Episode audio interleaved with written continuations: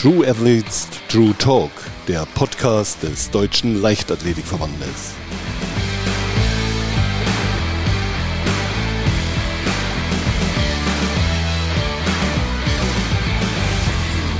Ja, willkommen zu einer neuen Folge von True Athletes True Talk. Am Mikrofon Peter Schmidt und mein heutiger Gast ist Tanja Damaske. Hallo Tanja. Hallo. Schön, dass du dir für unseren Podcast Zeit genommen hast. Ich würde gern mit dir einsteigen mit einem Zitat von Sigmund Freud, dem Begründer der Psychoanalyse. Und zwar hat er einmal gesagt, in dem Augenblick, in dem ein Mensch den Sinn und den Wert des Lebens bezweifelt, ist er krank. Kannst du dieser Aussage zustimmen? Äh, in gewisser Weise kann man dem schon zustimmen. Allerdings würde ich es äh, eventuell etwas abschwächen ich würde eher sagen, ähm, in dem Moment, in dem er den Sinn und den Wert des Lebens äh, bezweifelt, äh, stimmt etwas nicht, weil der Begriff krank ist in unserer heutigen Gesellschaft doch ziemlich äh, negativ belastet und deshalb würde ich eher sagen, stimmt etwas nicht. Ich hätte auch einsteigen können mit deiner früheren aktiven Karriere, habe ich bewusst nicht gemacht, weil du bist inzwischen im Team der DLV-Psychologen und da habe ich mir gedacht, ja, da werde ich dich gleich mal mit Sigmund Freud konfrontieren. Wie bist du eigentlich äh, von der Leichtathletik, du warst eine sehr, sehr tolle äh, Speerwerferin, äh, zur Psychologie gekommen?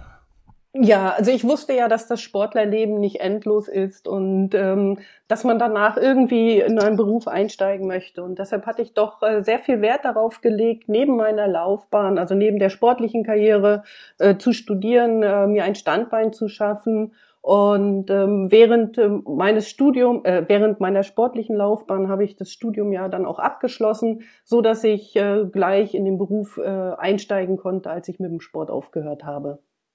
Ihr seid ja beim, beim DLV ein richtiges Psychologenteam. Der Michael Gutmann leitet das Ganze, Professor Dr. Michael Gutmann. Ähm, wie hast du dich da reingefunden in dieses Team und was ist aus deiner Sicht so das Wichtigste, wenn man für die Leichtathletik-Nationalmannschaft als Psychologe arbeitet?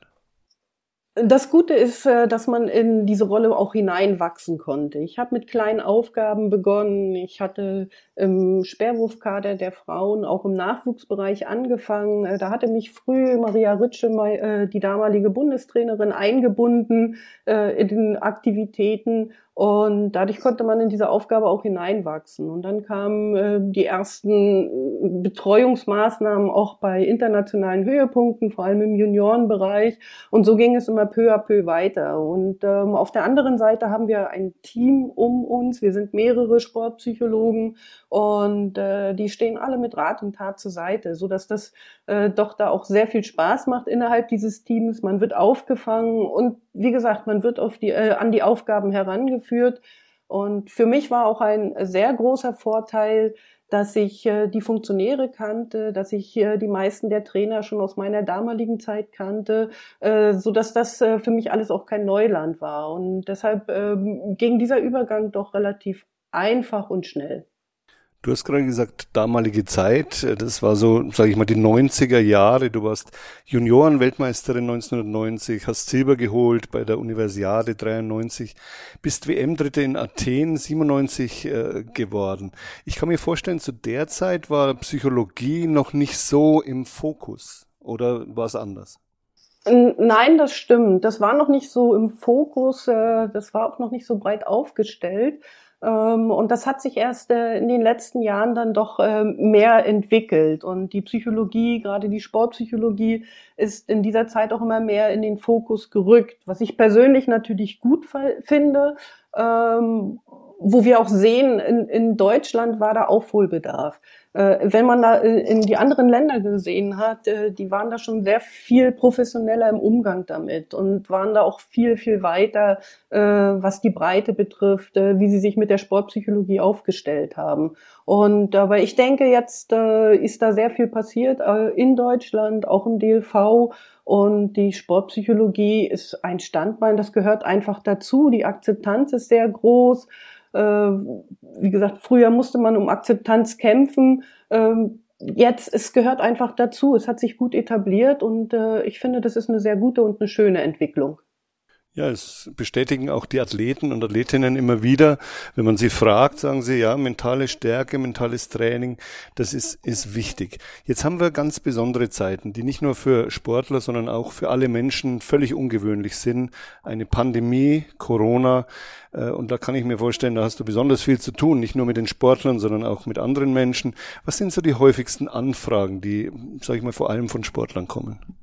Die Anfragen jetzt in der Pandemie oder zu Corona-Zeiten unterscheiden sich eigentlich gar nicht so groß äh, von den Anfragen, die man vorher hatte.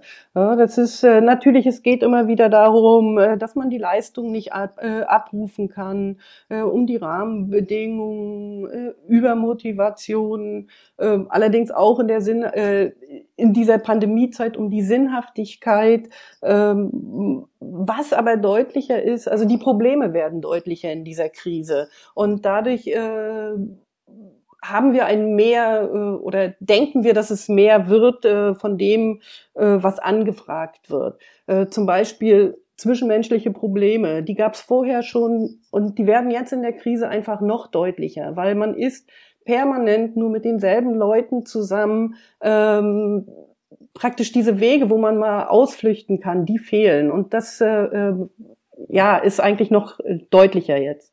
Kannst du mir da vielleicht so einen, ja, den einen oder anderen Tipp geben? Ich kann mir vorstellen, zunächst mal ist es wichtig, wenig zu jammern und die Situation so wie sie ist anzunehmen, um nicht zu sehr in die Tristesse abzugleiten. Ja, ja, vor allem äh, das Annehmen ist sehr wichtig. Ne? Die Akzeptanz, sage ich immer, äh, diese Situation so annehmen, wie sie ist, ähm, aber auch nicht diese Gefühle, die man hat, dabei verdrängen. Ne? Auch mal die Angst vor diesem ganzen Zustand zugeben. Ich glaube, das ist ganz wichtig, äh, dass man auch zu dem steht, was man fühlt, wie man ist. Ähm, man äh, ja, sollte den Blick schon auf, auf Lösungen und Chancen richten. Ne? Also sich permanent immer wieder auch analysieren und sich an diese Gegebenheiten anpassen, also sich hinterfragen. Äh, und äh, wichtig ist, denke ich, auch Ziele schaffen und äh, gerade auch in so einer Krise eben nichts Besonderes machen wollen. Ne? Also dass, dass man das macht, was man kennt, was man eigentlich auch immer macht. Nun ist es ja ganz wichtig äh, in der Psychologie, dass man auch äh, ein gewisses Vertrauen zum Psychologen bekommt. Ja. Vieles spielt sich auch im, im, im Gespräch ab. Ähm, wie, wie würdest du das äh, bei den Sportlern sehen? Ist es da ähnlich, dass, dass man immer erstmal abtastet, zu welchen Psychologen gehe ich, wer passt gut zu mir? Ich denke, das ist ja auch was ganz Normales. Jeder Mensch tickt ja ein bisschen anders. Ja, ja, ja. Äh, Vertrauen ist äh, ein ganz wichtiger Punkt. Und äh, dann kommt es, glaube ich, auch darauf an, wie authentisch man rüberkommt. Ne? Ähm, die Beziehung ist wichtig. Also welche Beziehung kann ich zu meinem Gegenüber aufbauen? Und wenn da äh, so ein Vertrauen da ist, ein Urvertrauen, äh, dann öffnet man sich auch. Und äh, es ist einfach so, es kann nicht jeder mit jedem Menschen. Das ist ganz normal. Ne? Das ist ja, das merkt man ja, warum hat man zu dem einen eine Freundschaft und zu dem anderen nicht? Und deshalb die Beziehung, denke ich, ist das A und O, um einfach Vertrauen aufzubauen. Und deshalb finde ich es ganz gut und richtig, dass wir mehrere Psychologen im DLV-Team sind, damit man einfach auch gucken kann, da fühle ich mich aufgehoben, zu dem möchte ich gehen. Ne? Das, äh, das darf gar nicht unser Ehrgeiz sein als Sportpsychologe, äh, mit jedem reden zu wollen oder für jeden da zu sein, weil es ist einfach so, ich persönlich gehe ja auch nicht zu jedem. Und äh, so sollen die Sportler einfach diese Auswahl haben. Und deshalb ist es gut, dass wir ein großes Team sind. Fakt ist es jedenfalls, dass die mentale Stärke eine, eine große, große Rolle im Leistungssport spielt. Dein, dein früherer Trainer Lutz Kühl hat dich immer besonders für die Konzentrationsfähigkeit, die du hast, bewundert. Ist das ein Schlüssel, den der, der Spitzensportler braucht, um erfolgreich zu sein? Ich denke schon. Konzentration ist auf jeden Fall ein entscheidendes äh, oder ein entscheidender Punkt. Ne? Das ist ja, äh, dass man sich fokussieren kann, äh, im entscheidenden Punkt da sein kann, äh, um sich herum alles abschalten kann. Und deshalb Konzentration ist sehr wichtig. Und ähm, ja, das war damals auch eine sehr gute Stärke von mir, das stimmt. Und man kann das auch lernen, sich ja. besser zu konzentrieren. Äh, wie, wie würdest du, sagen wir, wenn ich dich jetzt konkret frage, wie kann ich mich noch besser konzentrieren? Was würdest du mir dann so raten, wie ich es üben kann? wenn wir so eine kleine Trainingseinheit mal machen.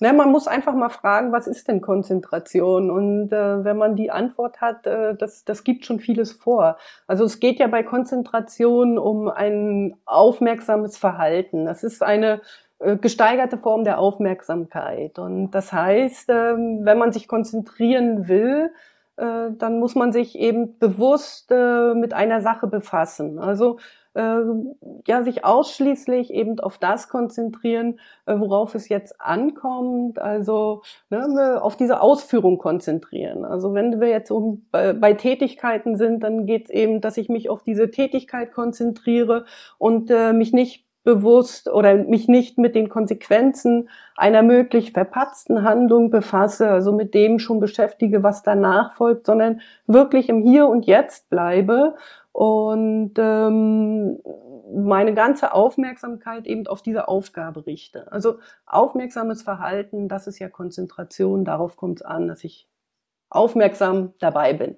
Wenn man nochmal auf dein Studium kommt, auf das Psychologiestudium, wie ist so ein Studium aufgebaut, um Psychologe zu werden? Vielleicht hat ja der ein oder andere Interesse an diesem Beruf.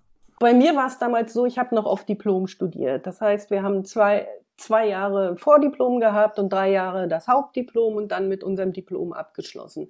Mittlerweile ist es ein bisschen anders. Die ganze Studienlandschaft hatte sich ja verändert.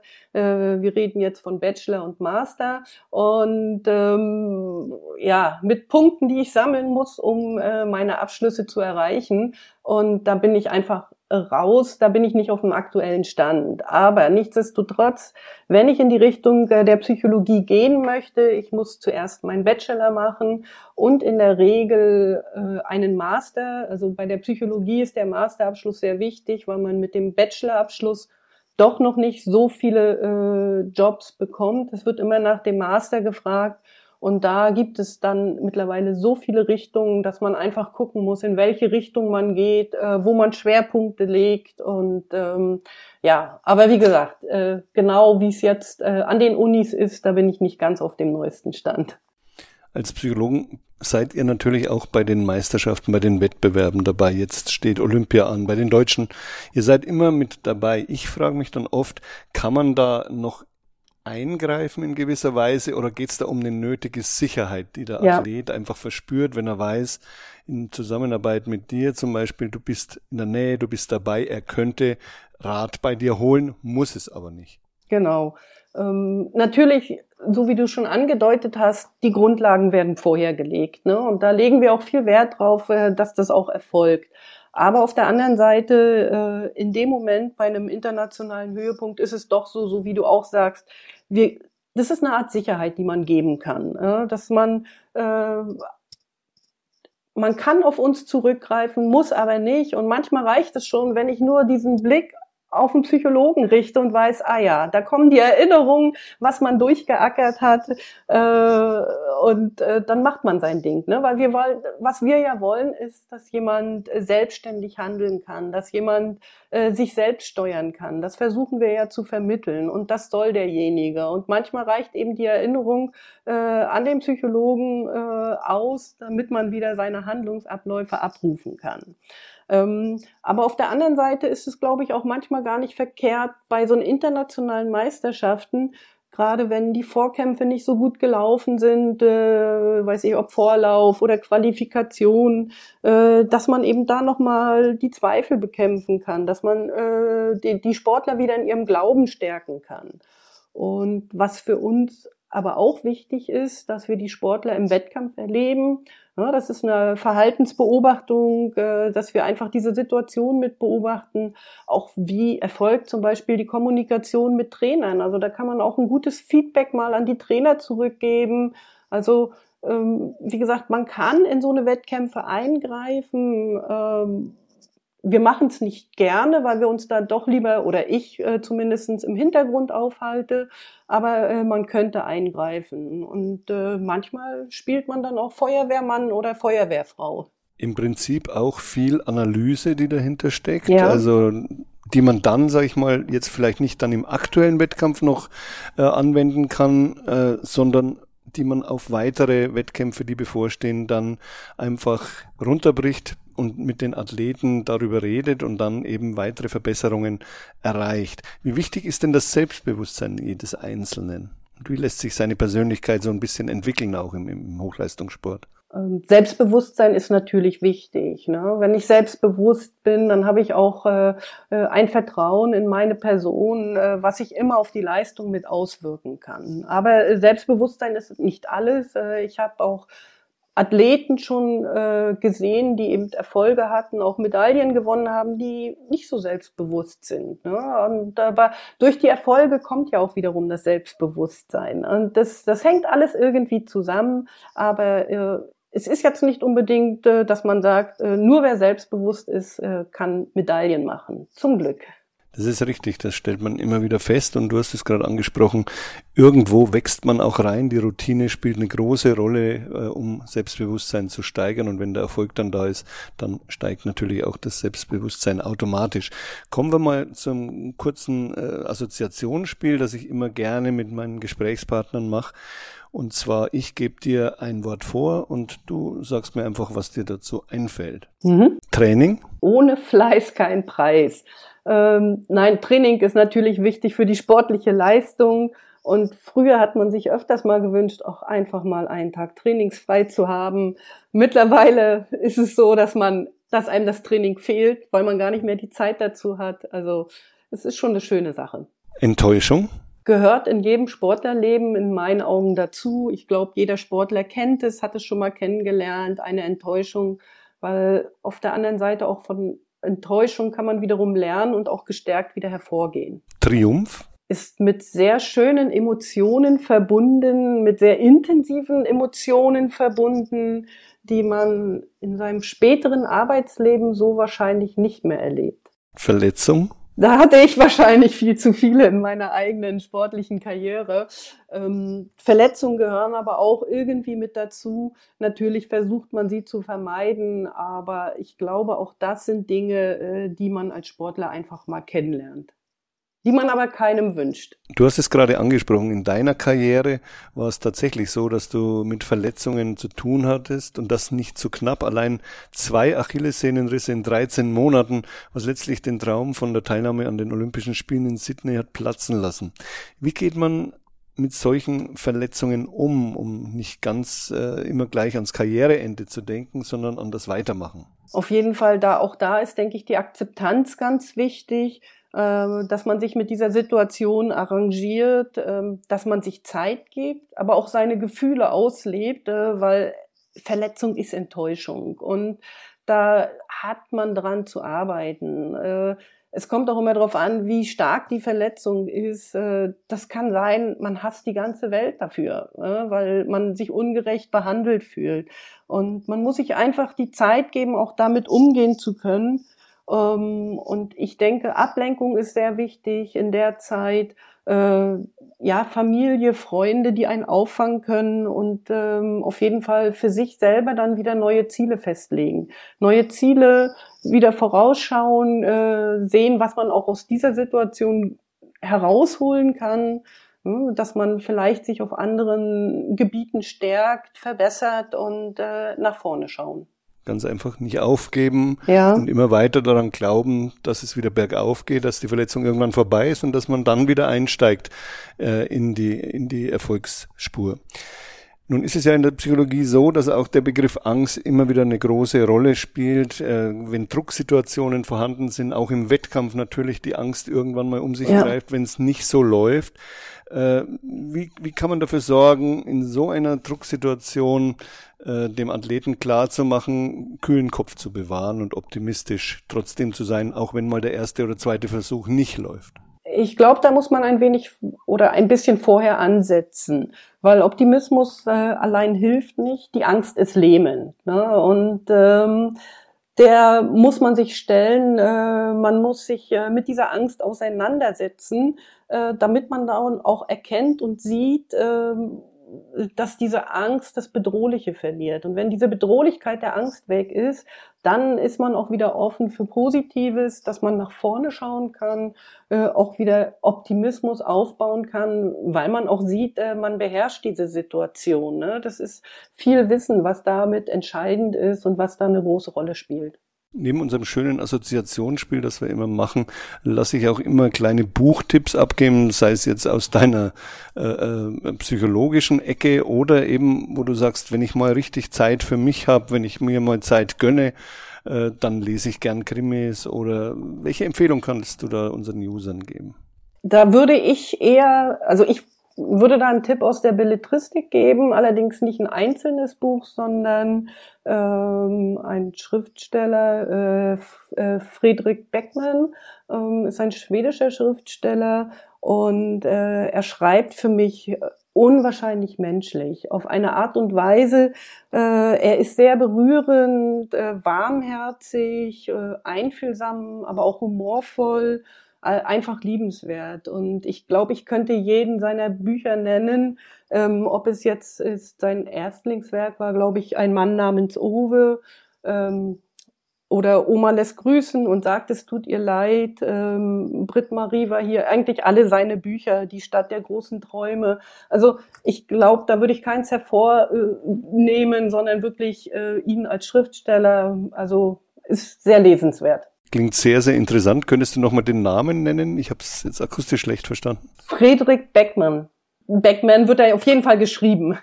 Gut. Kommen wir nochmal zurück äh, auf, dein, äh, auf deine Arbeit als Psychologin.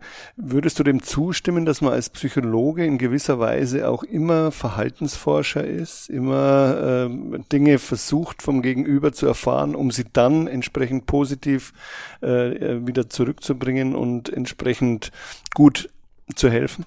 Äh, Verhaltensforscher, ja, aber in Bezug auf die Arbeit.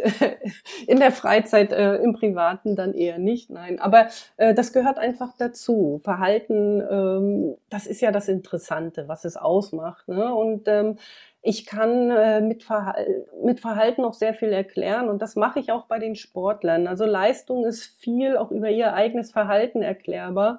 Und äh, wenn sie sehen, woran was liegt, warum habe ich so reagiert und nicht anders, äh, ja, dann, dann, dann wird das einfach praktischer. Und deshalb, ich versuche viel über das Verhalten zu erklären und das so darzulegen, äh, damit es einfach deutlich wird. Von der Warte her, klar, sind wir auch Verhaltensforscher. Als ehemalige Spitzenathletin kann ich mir vorstellen, ist es auch einfacher, äh, einen Zugang zu den Athleten zu bekommen, weil man ja selbst die Erfahrung schon gesammelt hat, sei es in Verletzungszeiten, mhm. sei es auch in Erfolgen oder Misserfolgen natürlich. Ist es ein kleiner Vorteil, den man dann hat im Vergleich zu einem Psychologen, der zwar auf seinem Feld sehr gut ist, aber eben leider nicht von der Leichtathletik herkommt? Auf der einen Seite denke ich schon, es ist ein Vorteil. Äh, auf der anderen Seite muss es das nicht sein. Ähm, ich merke auch immer wieder bei mir, für mich ist es ein Vorteil. Ich merke das bei den Sportlern. Äh, sie suchen äh, mich zum Teil auf, weil sie eben auch sagen, du kennst es ja eben aus dieser Perspektive. Also es ist sehr hilfreich.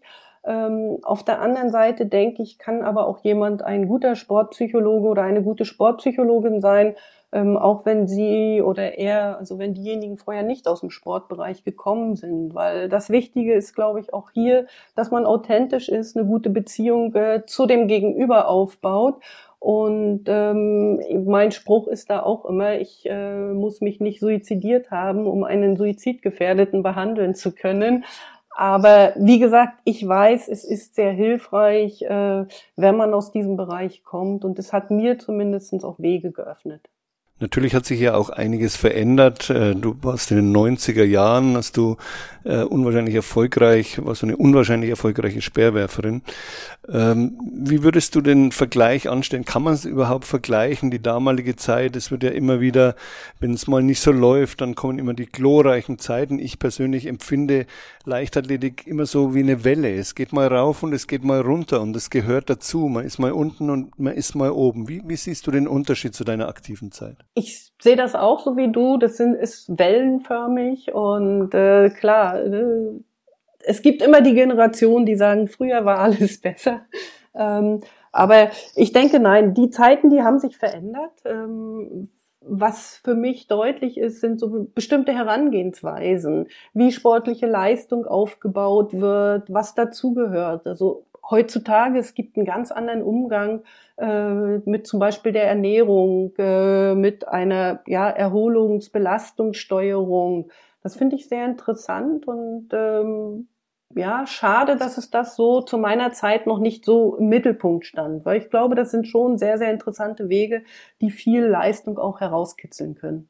Leichtathletik ist ja immer noch die, die Kernsportart Nummer eins äh, bei Olympia. Äh, würdest du, wenn du jetzt mal die, den Stellenwert mal ein bisschen herausarbeiten würdest, wie würdest du den einschätzen? Natürlich ist der Fußball sehr dominant, aber die Leichtathletik hat immer noch, auch wenn man die Quoten anschaut, äh, immer noch großes Interesse, sowohl bei deutschen Meisterschaften als auch bei internationalen Wettbewerben. Das sehe ich auch so. Also ich denke, die Leichtathletik hat einen sehr hohen Stellenwert, auch nach wie vor. Auch äh, wenn man dann immer mal wieder sagt, oh, wir rücken hier ins Hinterfeld. Aber es ist eine Kernsportart. Äh, das mediale Interesse ist nach wie vor da. Natürlich könnte es immer größer sein, ne? wenn man das im Vergleich zum Fußball sieht. Äh, ich finde auch, die Leichtathletik gehört da auch weiter nach oben. Aber nichtsdestotrotz, sie wird wahrgenommen und ich glaube auch äh, in unserer heutigen Gesellschaft hat sie einen hohen Stellenwert nach wie vor. Man muss ja eins auch mal sehen, gerade jetzt in den Pandemiezeiten ist die Leichtathletik eine der wenigen Sportarten gewesen im Spitzenbereich, die zumindest in einer Late-Season Wettbewerbe organisiert hat, was auch gelungen ist. Jetzt stehen äh, in Kürze die Finals, die deutschen Meisterschaften in Braunschweig äh, bevor, eine Generalprobe auf die Olympischen Spiele, die in Tokio unter ganz anderen Bedingungen äh, stattfinden werden. Und ich, ich denke, das ist auch für euch eine Herausforderung, die Athleten mental darauf einzustellen stellen. Was erwartest du zum einen die Frage von den Spielen und zum anderen, wie geht man da vor? Ah, ich bin da immer noch äh, zwiegespalten, äh, was man erwarten sollte oder äh, kann. Ich denke, es werden trotz alledem schöne Olympische Spiele werden. Äh, die Sportler bereiten sich vor, da ist, äh, steckt viel Herzblut dahinter und sie werden versuchen, da äh, so best äh, vorbereitet heranzugehen auch.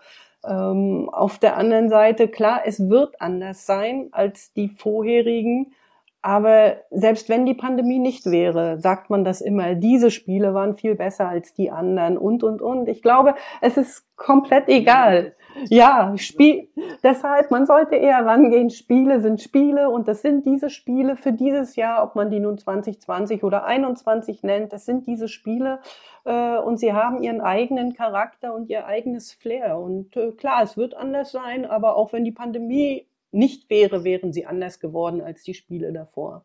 Das hast du wunderbar formuliert und dann kommt ja dazu, dass die Sportler, Sportlerinnen auch sich unwahrscheinlich darauf freuen, denn Olympische Spiele, denke ich mal, ist, ist schon das Höchste, was man äh, in der Karriere erreichen kann, dabei zu sein, dort zu zeigen, was man kann. Mhm, genau und deshalb, ne, das ist äh, die Sportler bereiten sich einfach darauf vor. Sie möchten ihren sportlichen Höhepunkt für dieses Jahr haben und sie leben das. Und äh, auf der anderen Seite, es ist ja auch ihr Job, ihr Beruf. Und äh, alle anderen versuchen ja auch ihren Beruf weiter auszuüben und dafür zu leben. Also deshalb, äh, wir sollten die Sportler zu ihren Olympischen Spielen lassen und sie werden es bestmöglich machen. Ja, ich denke, das war ein, ein, wunderbares Schlusswort. Ich hoffe natürlich, dass du auch im Team dabei bist und den Athleten dann als Psychologin äh, vor Ort in Japan helfen kannst. Ich bedanke mich ganz herzlich für deine Zeit, für das sehr aufschlussreiche Gespräch und wünsche dir einfach eine schöne Zeit. Besten Dank. Vielen Dank. Ja, das war's wieder. Die Folge True Athletes, True Talk mit Tanja Damaske. Bis zum nächsten Mal. Tschüss. Tschüss.